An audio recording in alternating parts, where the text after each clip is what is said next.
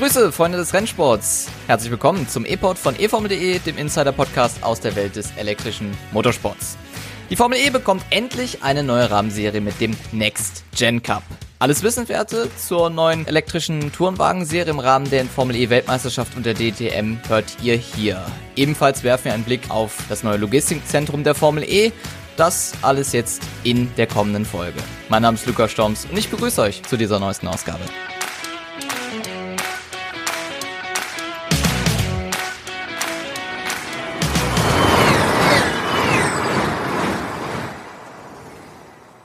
Karnevalistisch war die letzten Tage natürlich geprägt und da ist natürlich die Frage an meinen Kollegen Tobi Wirz, ob du auch Karneval gefeiert hast. Hallo erstmal Tobi.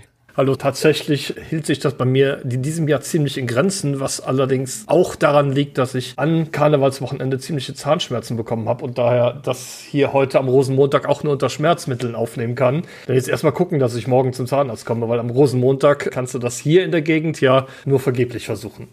Das stimmt schon. Ich habe währenddessen jetzt zwar nicht sehr viel Karneval gefeiert, ich habe aber Leute zu den Feierlichkeiten gebracht. Von daher habe ich in dem Sinne mich ja auch ganz nützlich gemacht. Nützlich gemacht hat sich auch die Formel E, nämlich mit News und darauf schauen wir erstmal in unserem Newsüberblick. Erste Details. Formel E-Geschäftsführer Jeff Dodds hat verraten, dass die Gen 4 Fahrzeuge deutlich schneller beschleunigen sollen. Außerdem soll sich die Rennlänge auf bis zu eine Stunde 15 Minuten erhöhen. Erste Adresse. Die Formel E verlegt ihr Logistikzentrum nach mehr als zehn Jahren von Großbritannien an die Rennstrecke nach Valencia. Erster Sieg. Emma Kimilainen und Sam Coleman haben für das Team von Footballstar Tom Brady das erste Rennen der E1 Series in Jeddah gewonnen. Erste Runde. Die Formel E hat eine virtuelle Onboard-Runde auf der neuen Rennstrecke in Tokio gezeigt. Und zweite Rahmenserie. Der Next Gen Cup wird im Jahr 2024 im Rahmen der europäischen Formel E-Rennen stattfinden. Darüber hinaus fährt die elektrische Nachwuchstourenwagen-Rennserie auch bei zwei DTM-Rennen. Endlich bekommt die Formel E eine neue Rahmenrennserie nach dem Jaguar I-Pace E-Trophy, die jetzt auch nicht so lange gehalten hat. Tatsächlich ist jetzt der Next Gen Cup dran und wir klären erstmal, was der Next Gen Cup ist, weil grundsätzlich ist diese Serie noch sehr, sehr jung. Genau, der Next Gen Cup ist eine Rennserie, die ihre Wurzeln in Schweden hat. Die richtet sich an Fahrerinnen und Fahrer im Alter von 15 bis 25 Jahren, also tatsächlich eine echte Nachwuchsrennserie. Da wird mit 20 identischen Fahrzeugen mit dem Namen LRT Next One gefahren.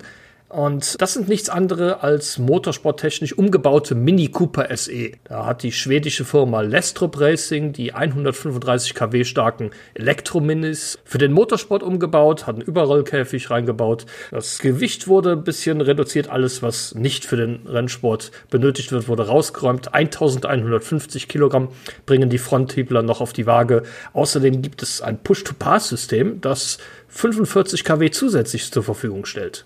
Und äh, Rennveranstaltungen, kommen wir mal so ein bisschen zum Format. Zwei 20-minütige Trainings wird es dann geben, mit Ausnahme des Monaco E-Prix, wo es dann hingegen nur ein Training stattfindet, das aber eher aus zeitlichen Gründen. Das Qualifying, 20 Minuten sind angesetzt, sowie ein etwa 20 Minuten langes Rennen, was es dann im Anschluss gilt. Wie genau sie die Sessions in der Formel E Renntag sich aufteilen werden, das bleibt abzuwarten, aber generell muss man ja sich freuen, denn der Next Gen Cup wird in Misano, Monaco, Berlin und in London dabei sein und zusätzlich auch noch auf dem Norrisring und dem Hockenheimring bei der DTM vertreten sein. Ja, und da freuen wir uns grundsätzlich mal drüber, dass die Formel E wieder eine neue Rahmenrennserie bekommt, weil grundsätzlich muss man ja sagen, es war außerhalb der Formel E auf der Rennstrecke ja nicht viel los. Deshalb hat sich das lange Warten hoffentlich gelohnt. Und ja, Tobi, wie schätzt du die Next Gen Cup Serie jetzt ein für die Formel E als neue Rahmenrennserie? Ja, ich finde es auf jeden Fall schon mal sehr, sehr gut, dass den Fans zusätzliche Track-Action an den Rennwochenenden geboten wird. Das war ja immer mit ein Kritikpunkt, seitdem es die iPace E-Trophy nicht mehr gab. Und auch damals, als es die noch gab, wenn man ganz ehrlich ist, weil das war ja nicht sonderlich spannend, was man da gesehen hat. Ja, ja mit den Panzern quasi auf den sehr engen Formel-E-Strecken, um es mal überspitzt auszudrücken. Die Zuschauer können sich freuen, endlich sehen sie ein bisschen mehr Track-Action, insbesondere die vier Stunden zwischen Qualifying und Rennen. Die haben sich dann doch immer ziemlich lang gezogen. Da war man natürlich im E-Village hauptsächlich unterwegs, aber auch da wurde einem dann nach zwei, drei Stunden dann doch ein bisschen langweilig, denke ich. So kriegen die Fans auf der Strecke Rennaction zu sehen, Nachwuchsfahrer.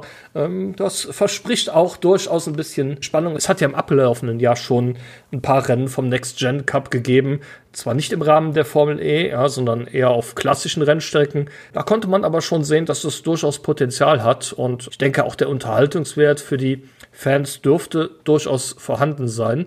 Eine Sache, die mir aufgefallen ist, als ich im Vorfeld recherchiert habe, die Rennserie scheint tatsächlich extrem günstig zu sein. Laut Webseite kostet eine Saison, die zwei Testtage und sechs Rennwochenenden umfasst, gerade mal 80 Euro. Ganz ehrlich, ich habe nichts gegen ein gutes Preis-Leistungs-Verhältnis, aber ich glaube, das ist einfach ein Schreibfehler. Da sind mit Sicherheit 80.000 Euro gemeint, die so eine Saison kostet. Aber wenn man mal die Summen hört, die gerade im Formelsport in den Nachwuchsserien kolportiert werden, da ist man ja bei jeder Formelserie schon im sechsstelligen Bereich und wenn es dann Richtung Formel 3 geht, dann auch schon mal schnell im siebenstelligen Bereich. Da sind 80.000 Euro für eine komplette Saison sicherlich ja kein Schnäppchen, würde ich sagen, aber doch für den ein oder anderen ambitionierten jungen Rennfahrer oder die ambitionierte junge Rennfahrerin, die vielleicht auch ein paar Sponsorengelder mitbringt, durchaus leistbar. Oder was findest du, Luca? Auf jeden Fall 80.000 Euro für eine ganze Saison und äh, man fährt auf diversen Rennstrecken, egal ob Stadtkurs oder auch auf den ganz normalen Rundstrecken.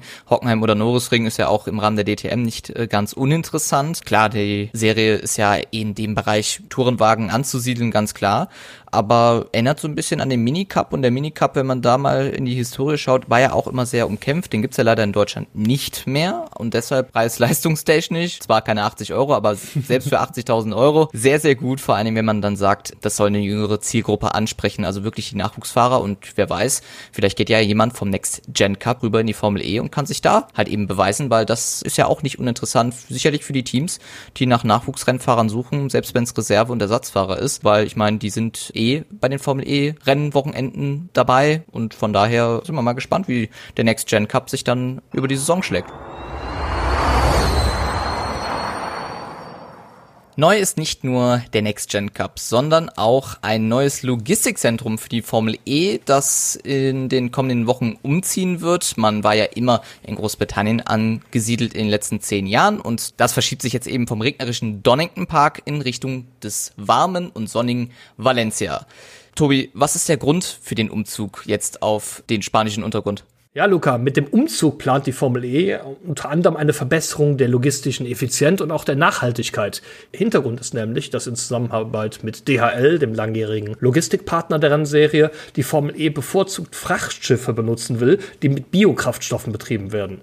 Und die innovativen Kraftstoffe bedeuten einen weiteren Schritt in Richtung mehr Nachhaltigkeit, bessere Umweltfreundlichkeit der Rennserie, was aktuell schon relativ hoch angesiedelt ist, aber damit will man halt noch mal einen Schritt weiter gehen. Die Formel E wird am Circuit Ricardo Tormo hochmoderne Büro- und Lagerräume nutzen, die im Zuge der Modernisierung der Rennstrecke, die 1999 eröffnet wurde, dort entstehen sollen. Und von hier aus soll dann das Material der Rennserie zu den E-Prix rund um den Globus geschafft werden. Valencia und die Formel E, das ist eine Liebesgeschichte, die schon was länger geht, so drücke ich mal aus. Bereits seit Oktober 2017 wird der Kurs für die jährlichen Vorsaisontestfahrten genutzt. Ich bin ja auch schon viermal da gewesen in den letzten Jahren. Anfangs, du hast es eben eben schon richtig gesagt, fanden die Vorsaisontestfahrten auch in Donington Park statt, wo die Rennserie bislang auch ihren logistischen Mittelpunkt hatte. Und das ändert sich aber jetzt nach mehr als zehn Jahren, wird man Großbritannien und Donington Park damit endgültig dem Rücken kehren, nachdem viele Teams, die in der Anfangszeit der Rennserie dort untergebracht waren, längst ihre Räumlichkeiten irgendwo anders haben. Besonders interessant finde ich, dass die Formel E sich damit auch vergrößern will und nicht nur ein permanentes Logistikzentrum, sondern auch ein technologisches Entwicklungszentrum in Valencia beziehen will. Da sollen nämlich tatsächlich Testsessions mit aktuellen, zukünftigen und auch mit früheren Fahrzeuggenerationen durchgeführt werden. Ja, da reden wir bei den aktuellen Fahrzeugen natürlich über die offiziellen Vorsaisontestfahrten, die da ja auch schon seit ein paar Jahren stattfinden. Das Thema hatten wir eben schon. Aber auch die Entwicklungsfahrten mit den neuen Gen 4 Boliden zum Beispiel, die 2026 erstmals zum Einsatz kommen werden, sind ebenfalls in Valencia geplant. Als nächstes fehlen dann noch die früheren Fahrzeuggenerationen. Da sollen tatsächlich Gäste der Rennserie zukünftig Testfahrten auch mit älteren Fahrzeuggenerationen auf der Strecke in Valencia durchführen können. Der Umzug nach Spanien wird aber schon vor der Modernisierung in Valencia stattfinden. Bis zur Fertigstellung der neuen Gebäude wird eine temporäre Einrichtung neben dem Haupteingang zur Rennstrecke als Logistikbasis verwendet. Nach der Fertigstellung erfolgt dann der komplette Umzug in die neuen Räumlichkeiten.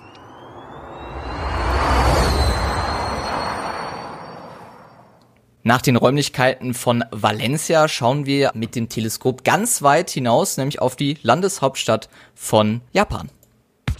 Tobis Teleskop. Die E-Pod-Serie mit den besten Nebengeschichten aus der Formel E.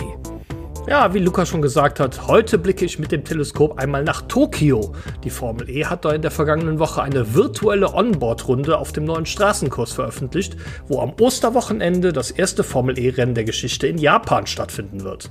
Nach einem sehr technischen Teil mit vielen, hauptsächlich langsamen Kurven, folgt ein deutlich schnellerer Part, wo laut den Onboard-Aufnahmen bis zu 250 km/h erreicht werden sollen und sich hoffentlich auch einige Überholmöglichkeiten bieten werden. Nach einer Schikane folgen zwei schnelle Kurven und eine recht enge Rechts-Links-Passage, die dann zurück zur Ziellinie führt. Alles in allem finde ich ein typischer Formel-E-Stadtkurs, bei dem mir jedoch insbesondere die doch relativ deutlichen Höhenunterschiede ins Auge fallen. Luca, wie lautet denn dein Fazit zur neuen Tokio-Rennstrecke?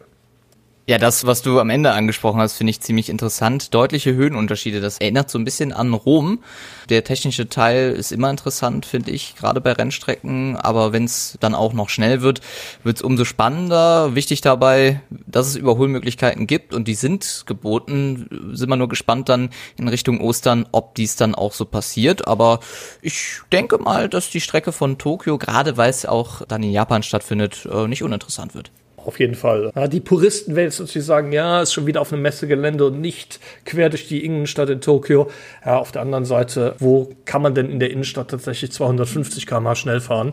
Ja. Ähm, da muss man doch schon irgendwie ein Gelände nehmen, wo man auch entsprechende Flächen für Auslaufzonen und so weiter zur Verfügung hat. Das ist in der Innenstadt bei den hohen Geschwindigkeiten, die die Gen 3 Fahrzeuge einfach erreichen, halt nun mal ziemlich schwierig. Von daher, Messegelände finde ich ein guter Kompromiss. Die Strecke sieht relativ interessant aus. Von daher, ich freue mich auf jeden Fall darauf, was wir da Ostern in Tokio geboten bekommen.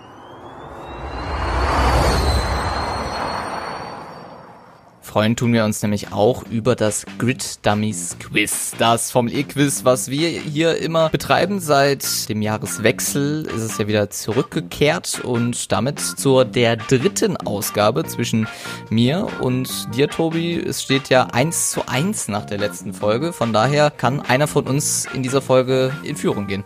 Ich gehe auch mal davon aus.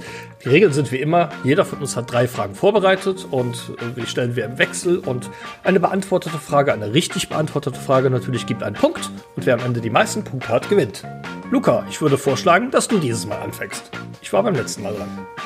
Das ist sehr nett von dir. Das mache ich gerne, nämlich mit meiner ersten Frage. Rookie-Saisons. Und zwei Fahrer, die bei ihrer Rookie-Saison als bestes Ergebnis in einem Rennen Platz 3 eingefahren haben.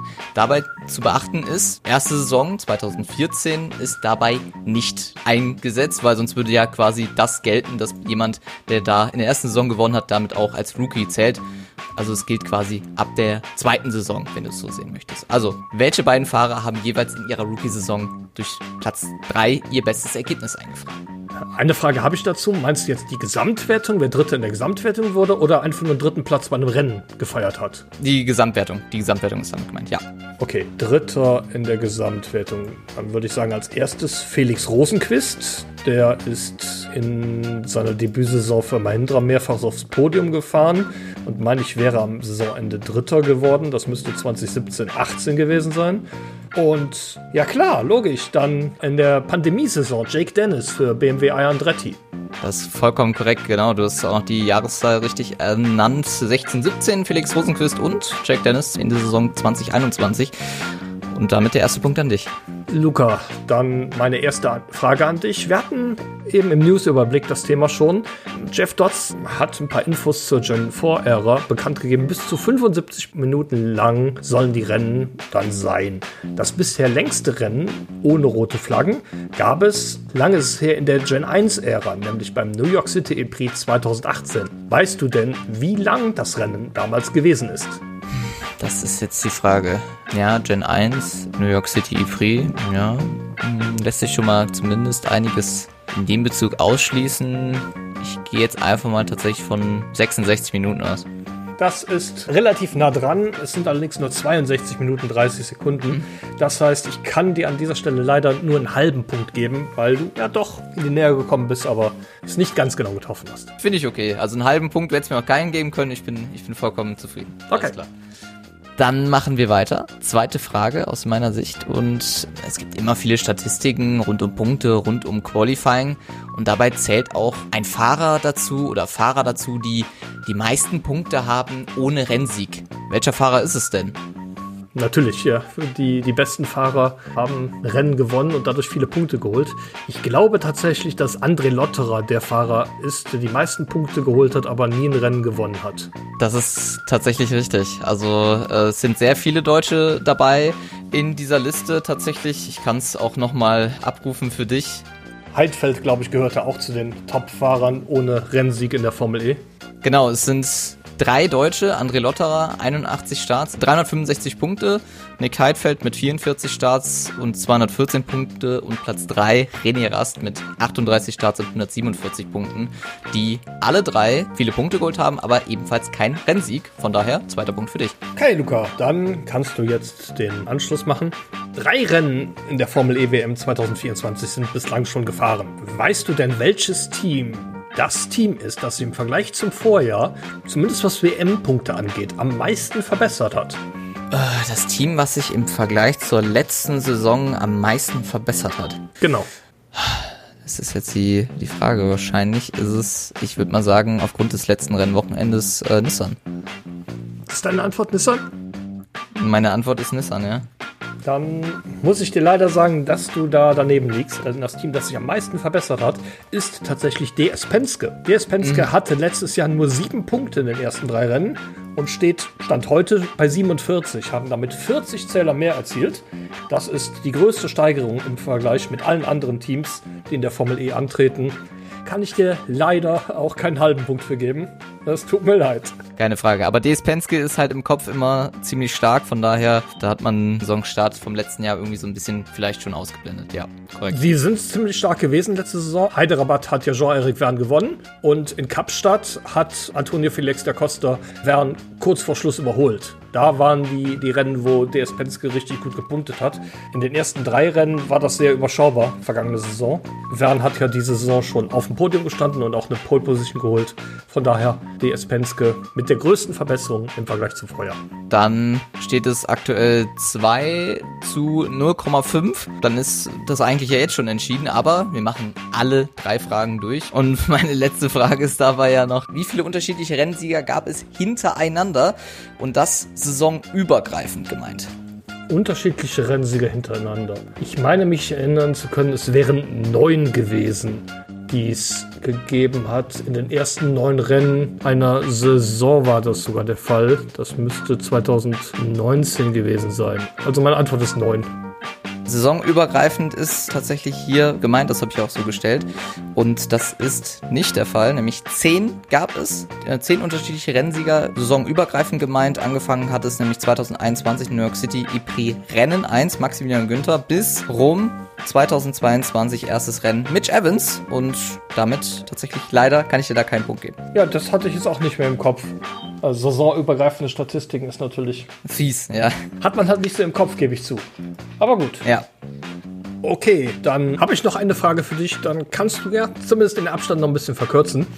Und zwar geht es in meiner Frage um Alex Albon. Da ist ja auch vor ein paar Tagen ein Artikel zu erschienen bei uns auf eformel.de. Der hatte 2018 schon den Formel E-Vertrag mit Nissan Edams unterschrieben. Bevor er dann aber überraschend einen Rückzieher machte, weil er ein Formel 1 Cockpit bei Toro Rosso bekam. Vorher hatte er parallel Formel 2 gefahren und auch für ein anderes Team Formel 1 Simulatorarbeit geleistet, wie er nun verraten hat. Kannst du mir denn sagen, welches Formel 1 Team das gewesen ist, wo Alex Albon im Simulator saß? Ich würde jetzt einfach mal sagen McLaren vielleicht, keine Ahnung.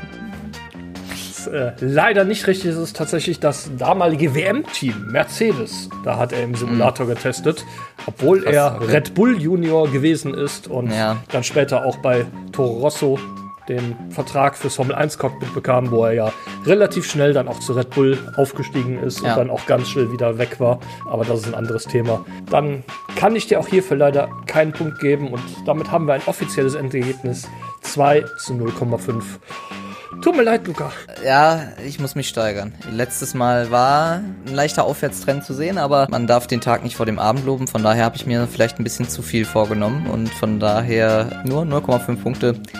Du bleibst konstant, zwar nicht alle drei Punkte gemacht, aber zumindest bei zwei. Also äh, einmal meine ich zumindest hast du drei gehabt und beim Rest nicht immer zwei Punkte. Na gut, das steht damit fest. 2 zu 1 für dich und beim nächsten Mal gibt's auch wieder Squid Dummies Quiz, wo man auch gebildet aus diesem Podcast dann hinausgeht.